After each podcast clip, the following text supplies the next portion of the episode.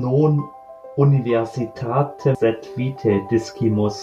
Nicht für die Universität, sondern fürs Leben lernen wir.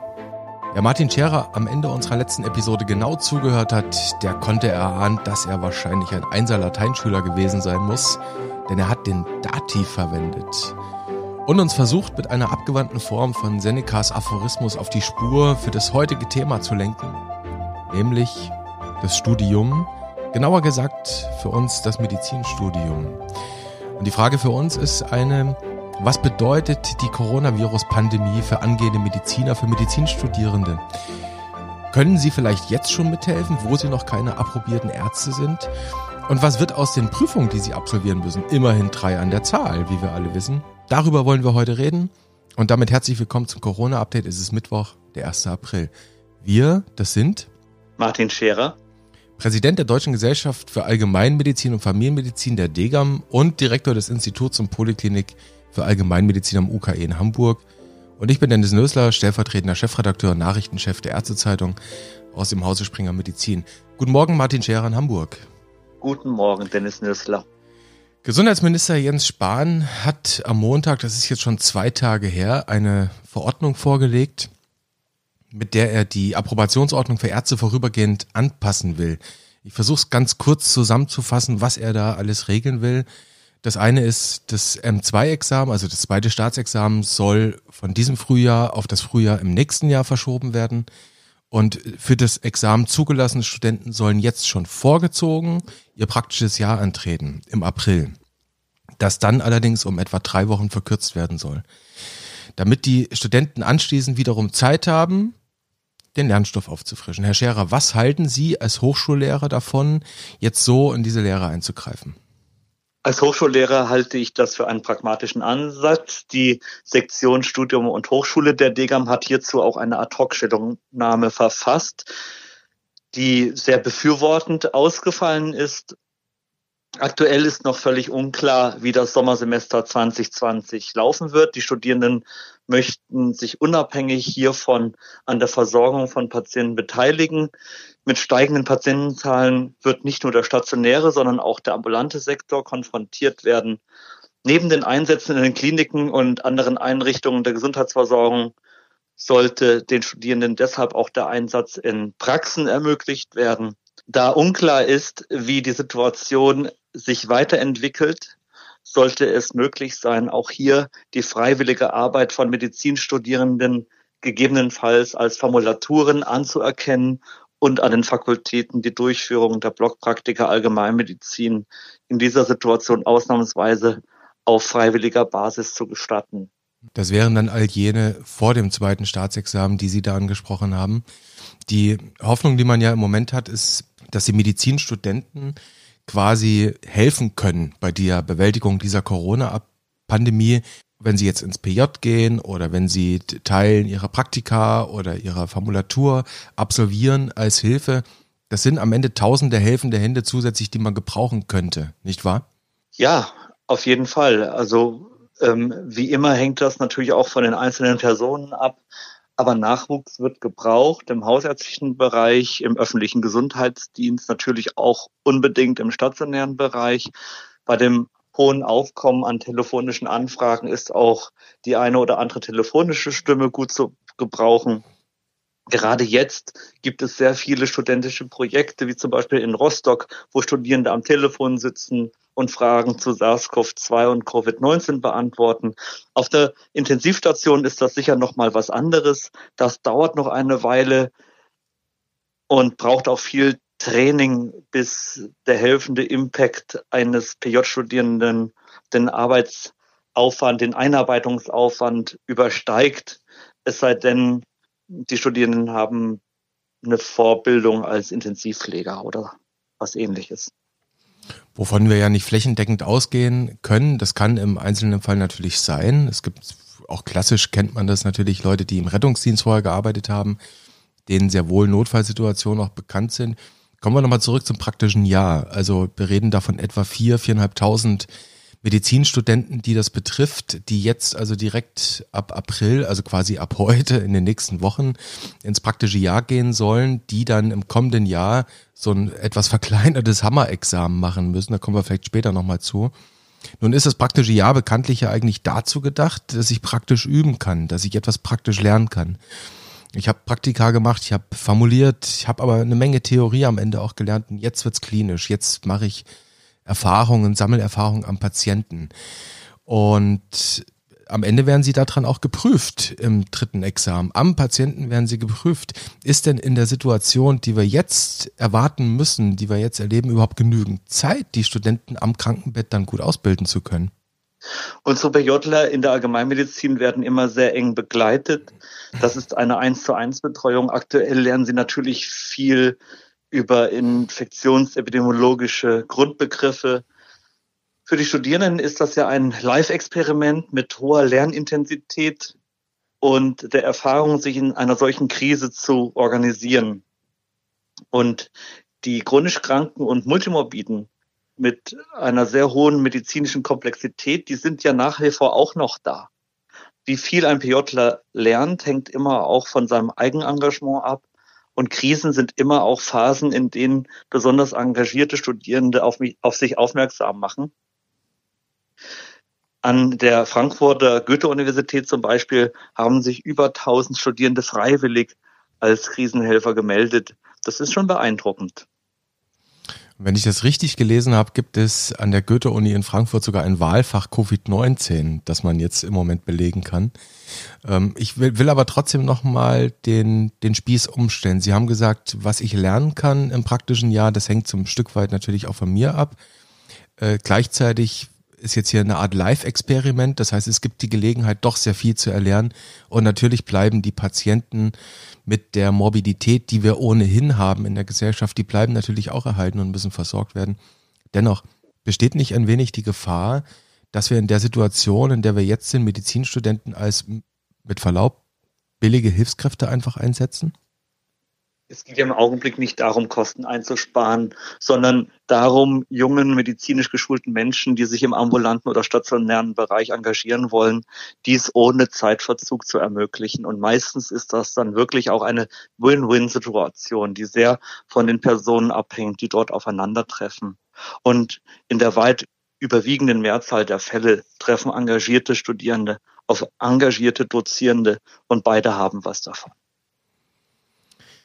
Es gab ja vom Medizinischen Fakultätentag auch die Idee in der vergangenen Woche, dass man das ebenfalls anstehende dritte Staatsexamen des M3 ähm, aussetzen sollte, also nicht verschieben, sondern aussetzen und den für das Examen bereits zugelassenen Studierenden bereits jetzt eine Vollapprobation erteilen sollte, eine befristete die wäre dann später mal durch eine Kenntnisprüfung noch, sagen wir mal, zu vervollständigen gewesen. Das war zumindest so im Groben die Idee. Wäre so etwas nicht besser gewesen? Immerhin haben ja Leute, die fürs M3 zugelassen sind, tatsächlich schon ein Jahr klinische Erfahrung gesammelt. Das betrifft ja diejenigen, die mit dem PJ fertig sind und im Mai oder Juni dann Examen haben. Grundsätzlich ist zu unterstützen, dass die Leute früh in die Versorgung kommen. Die Frage ist, wie das dann mit der Befristung ist, wie lange man das vor sich her schiebt, trotz Vollapprobation irgendwie doch noch nicht ganz fertig zu sein. Ist das dann so wie früher im AEP? Ich war selber Arzt im Praktikum früher und durfte für einen Bruchteil des Gehalts meiner Kolleginnen und Kollegen die gleiche Arbeit machen. Das war nicht förderlich für meine Motivation. Man muss sowas sorgfältig zu Ende denken und es hat Vor- und Nachteile. Wir reden beim Medizinstudium ja oft auch davon, dass die Lehre von heute uns die Ärzte von morgen sichert. Das ist jedenfalls immer so ganz grundsätzlich die Idee. Und wir alle wissen, dass viele der heute noch berufstätigen Ärzte, also wirklich sehr viele, in den nächsten Jahren in Pension gehen werden, jedenfalls in Pension gehen können.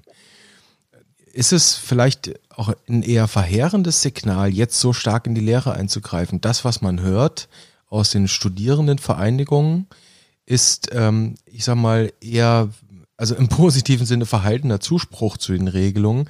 Das sind eher auch Befürchtungen äh, Ängste, dass die Lehre hier ich sag mal, gekattet wird und dass es dann keine guten Ärzte gibt am Ende. Immerhin betrifft das einen ganzen Jahrgang.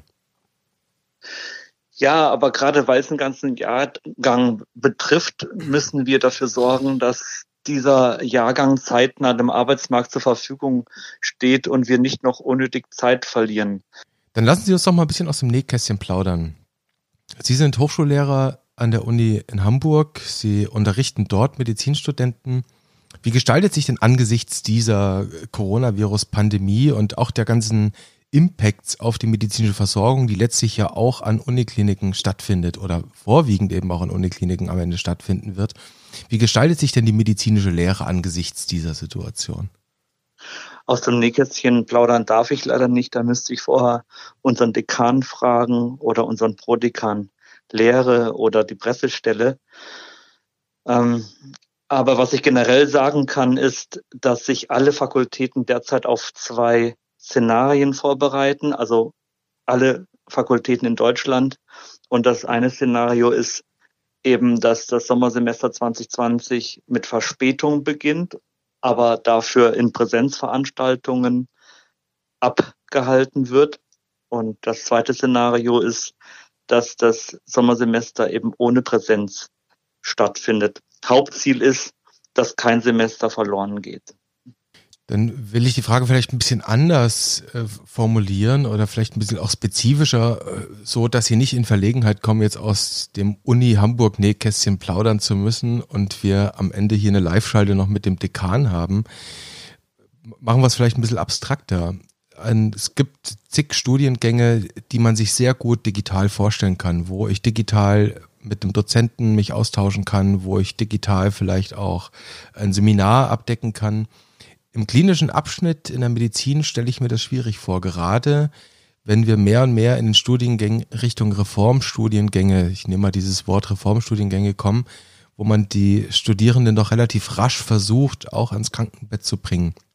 Wie ist das in so einer Situation, mal wirklich ganz abstrakt gesprochen, wo es um Kontakteinschränkungen geht? Kriegt man das dann auch hin, die äh, Medizinstudenten gut zu unterrichten? Ganz grundsätzlich gefragt. Ja, also das, ähm, das kriegt man hin. Das hängt dann wirklich sehr von der Situation vor Ort ab. Aber ich glaube, wenn die, die da miteinander zu tun haben, sich gut aufeinander einstellen, wenn Engagement uns auf der einen und Zugewandtheit auf der anderen Seite ist, dann funktioniert das gut. Also ich habe da auch sehr positive Erfahrungen selber gemacht und auch sehr gute äh, Beobachtungen, dass gerade in so Krisenzeiten ähm, auf der einen Seite Unterstützung passieren kann, dass eben zusätzliche helfende Hände ähm, auch als unterstützend dankbar angenommen werden und auf der anderen Seite dann eben auch viel gelernt wird. Wir nähern uns dem wichtigen Thema des Präsidenten der Deutschen Gesellschaft für Allgemeinmedizin und Familienmedizin, nämlich dem Masterplan Medizinstudium 2020. Alle, die sich mit der Allgemeinmedizin beschäftigt haben, wissen, was dahinter steckt.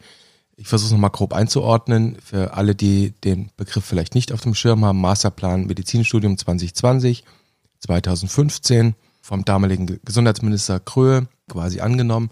Ein Reformkonzept, wie man das Medizinstudium generell weiterentwickeln kann, sowohl curriculär als auch organisatorisch, auch in der Approbationsordnung, mit einem schweren Fokus auf eine Stärkung der Allgemeinmedizin.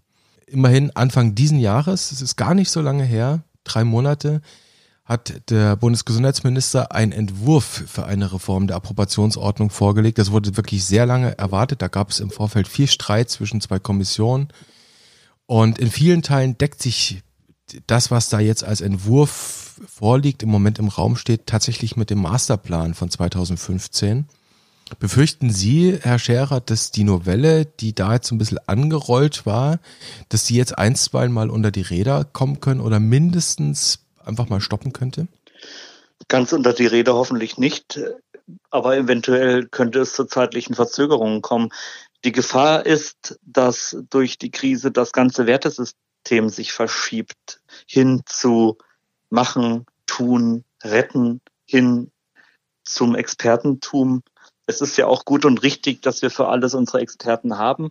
Aber man hat in dieser Krise mal wieder gesehen, auf welchen Schultern ganz viel Verantwortung und Belastung liegt. und das ist die hausärztliche Versorgung. Was vor der Krise wichtig war, muss nach der Krise auch noch wichtig bleiben. Und ich werde nicht müde zu betonen, dass die über 50.000 Hausärztinnen und Hausärzte in der Krise einen unglaublichen Job gemacht haben und immer noch machen und dass diese wichtige Säule der Versorgung die Anerkennung und den Schutz von Politik und der ganzen Gesellschaft verdient. Dass vor allem die Hausärztinnen und Hausärzte, die in Rente gehen, engagierte Nachfolgerinnen und Nachfolger verdienen. Das muss ein Anliegen von uns allen sein. Und da werden die Nachwuchskräfte auch am stärksten gebraucht. Ein Großteil ihres Studiums verbringen die Studierenden ja im Universitätsklinikum, eigentlich den fast kompletten Teil ihres Studiums. Und die Patienten, die Sie dort sehen, sind repräsentativ für 0,7 Prozent der Bevölkerung. Ich will auch nicht den ambulanten und stationären Teil unserer Versorgung gegeneinander ausspielen. Aber ich vertraue darauf, dass die Studierenden die Notwendigkeit und Wichtigkeit, auch die Schönheit der hausärztlichen und insgesamt ambulanten Versorgung erkennen und sich dann auch letztlich in ausreichender Zahl dafür entscheiden. Sie haben jetzt gerade was angesprochen, das kann ich so äh, nicht stehen lassen. Da muss ich eigentlich einhaken, weil das ist ein ziemlich großes Thema, das Sie da aufgemacht haben. Sie haben von der Gefahr einer Verschiebung unseres Wertesystems gesprochen. Ähm, das heißt, wenn ich es richtig interpretiere, wenn ich es versuche, mit meinen Worten richtig wiederzugeben, wir erleben im Moment eine Situation, in der ein ganz, eine ganz spezifische Art und Weise des medizinischen, ärztlichen Handelns sehr in den Fokus gerät. Das ist das intensivmedizinische Handeln, das notfallmedizinische Handeln, und natürlich das Ganze ergänzt um die epidemiologische und virologische Kompetenz. Jedenfalls medial ist der Eindruck, all das sei ausschließlich Medizin, auf die es ankommt. Ähm, habe ich das so richtig verstanden? Oder anders gefragt, habe ich äh, Sie so richtig verstanden, dass es ein Worst-Case-Szenario sein könnte, dass jetzt kluge politische Entscheider oder vielleicht weniger kluge politische Entscheider ähm, davon abgelenkt werden, in Anführungszeichen, und dann feststellen und vielleicht nochmal hinterfragen, Masterplan, Ambulantisierung, ist das denn so klug? Also wenngleich ich formal vielleicht die Kriterien eines Lobbyists erfülle durch mein Ehrenamt als Degam-Präsident, so fühle ich mich eigentlich nicht als, als Lobbyist und ich will auch jetzt ihr nicht der Wortführer von Partikularinteressen sein. Ich bin ein Freund der AWMF, der Arbeitsgemeinschaft der wissenschaftlichen medizinischen Fachgesellschaften. Ich bin ein Freund der Interdisziplinarität, ein Freund des Miteinanders. Ich sehe die Allgemeinmedizin jetzt auch dann nicht als die Krone von allem, sondern als integrierendes Element und alle anderen Fächer sind auch wichtig. Wir brauchen ein gutes Miteinander und wir sollten auf keinen Fall das eine gegen das andere ausspielen. Und ich bin heilfroh, dass wir ein so gut funktionierendes System hier dann doch haben in Deutschland und auch eine so starke Intensivmedizin, auch eine so hohe Expertise in Teilbereichen. Man sollte das nicht gegeneinander ausspielen. Aber eine Gefahr, die ich sehe, ist einfach, dass der technische Fortschritt, auch der medizinische Fortschritt sich dann an den Attributen und Paradigmen technischer Errungenschaften orientiert, dass die Hightech-Medizin sozusagen zum bildhaften Träger des medizinischen Fortschritts wird. Unser System, so wie es aufgebaut ist, hat unterschiedliche Bestandteile, die wirklich sehr gut miteinander interagieren und ineinander greifen müssen. Herr Scherer, so sind wir von der Verschiebung der M2 und der M3 Examina am Ende zur Reform der Approbationsordnung und dem Masterplan Medizinstudium 2020 gekommen. Ich fasse mal zusammen eine Konklusion meinerseits. Eigentlich ist es gar nicht so verkehrt, die Leute, die wir ausgebildet haben über viele Jahre, jetzt einzusetzen, das klug zu lösen, damit sie dadurch keine Nachteile haben. Das habe ich jetzt mitgenommen aus unserem Gespräch. So schätzen Sie das en gros ein. Jetzt stellt sich natürlich wie jedes Mal in unserem Podcast die spannende Frage, ob Sie es wieder mit einem Cliffhanger für unsere nächste Episode versuchen wollen. man könnte sagen, wenn einem der epidemiologische Wind ins Gesicht bläst. Dann sollte man sich vielleicht warm anziehen, wenn einem der Wind ins Gesicht blies. Was auch immer das bedeuten soll, wir werden es erfahren. Wir werden die, das Rätsel auflösen und die Auflösung bringen in der nächsten Episode. Herr Scherer, es war mir eine Freude. Ich wünsche Ihnen einen guten. Danke, Ihnen auch. Und auf bald. Tschüss.